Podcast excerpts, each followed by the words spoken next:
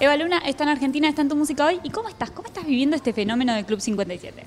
Ay, estoy muy bien, muy feliz, pasando mucho tiempo con mis compañeros eh, y, y tratando de mostrarles yo, como argentina, un poquito de la ciudad.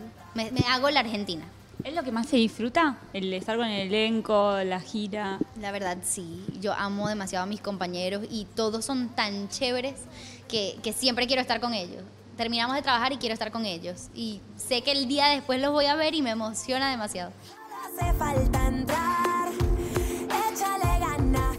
¿Qué fue lo que más, eh, o sea, el desafío que te planteó la serie? Porque por ahí tu faceta como música, como cantante ya la conocíamos. Yo creo que fue, nosotros grabamos por seis meses y muchos días nos tocaba de 12 a 14 horas grabar.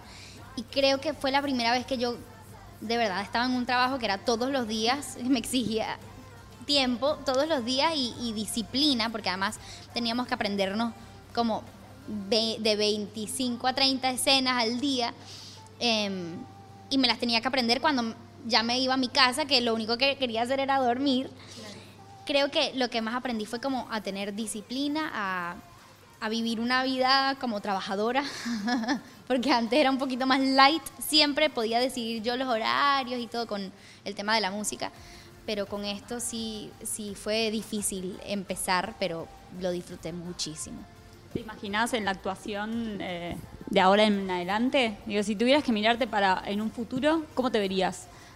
Sí, yo disfruto mucho la actuación, disfruto también muchísimo el canto, pero son dos cosas tan diferentes. Por eso me gusta tanto club, porque especialmente ahora que vamos a hacer el show en vivo en el Rex, puedo cantar, bailar y actuar a la vez, y eso es ya, o sea, todo, todo, todo, todo es, per- es perfecto. Em, pero sí me imagino haciendo las dos cosas. Ahora pienso en la actuación y como que me genera un, como que se me, se me hace agua la boca pensar en, en lo que podría llegar a ser en un futuro. Me siento solo en parte, pues me llenan tus recuerdos. ¿Y para el show? ¿Cómo te estás preparando? ¿Qué se viene? ¿Con qué nos vamos a encontrar en esos shows en el Gran Rex?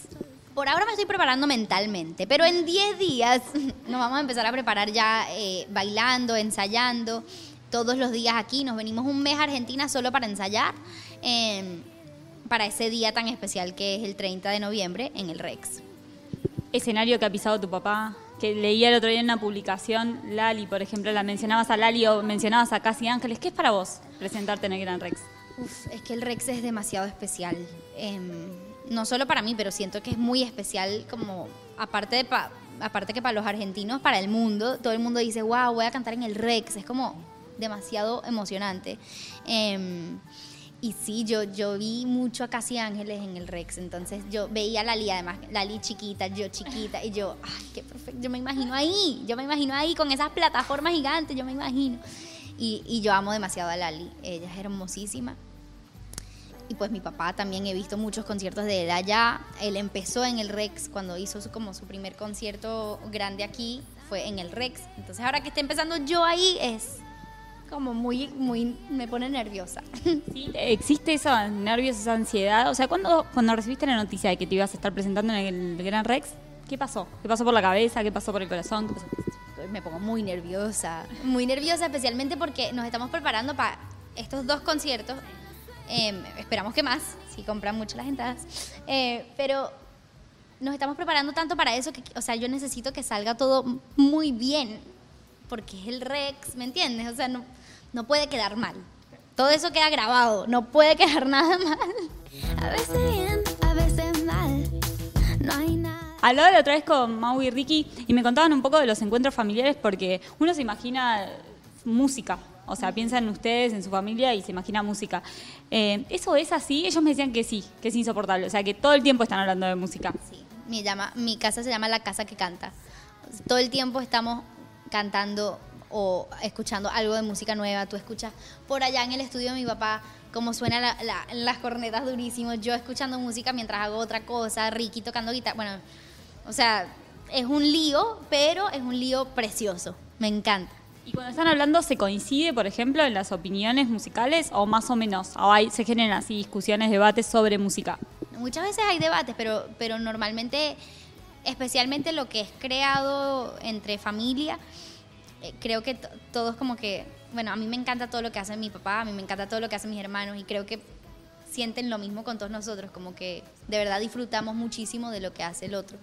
Eh, entonces, pues, no hay, no hay tantas discusiones, pero sobre temas nuevas o artistas nuevas quizás sí. Estuviste hace muy poquitos días tocando con ellos en Niceto, cantando La Boca. ¿Cómo lo viviste? ¿Cómo, aparte, fue un primer acercamiento también al público argentino. Sí, total, ¿no? Yo pude disfrutar un ratico del público de ellos y, y de verdad que la gente es muy apasionada aquí, me encanta el público argentino. Pude cantar La Boca, que es una canción que nunca había cantado antes, pero que la disfruto profundamente. La canta originalmente Camilo, entonces yo cantaba todas las partes de Camilo. Eh, y, hice- y- y el, ya no puedo hablar a esta hora. Hice la parte, hice la parte del Camilo, que yo no lo, no lo puedo hacer bien, pero hice hasta eso. Y de verdad que la pasamos súper rico. Muchísimas gracias por la nota, éxitos en todo lo que se viene y ya nos veremos en la próxima. Muchas gracias.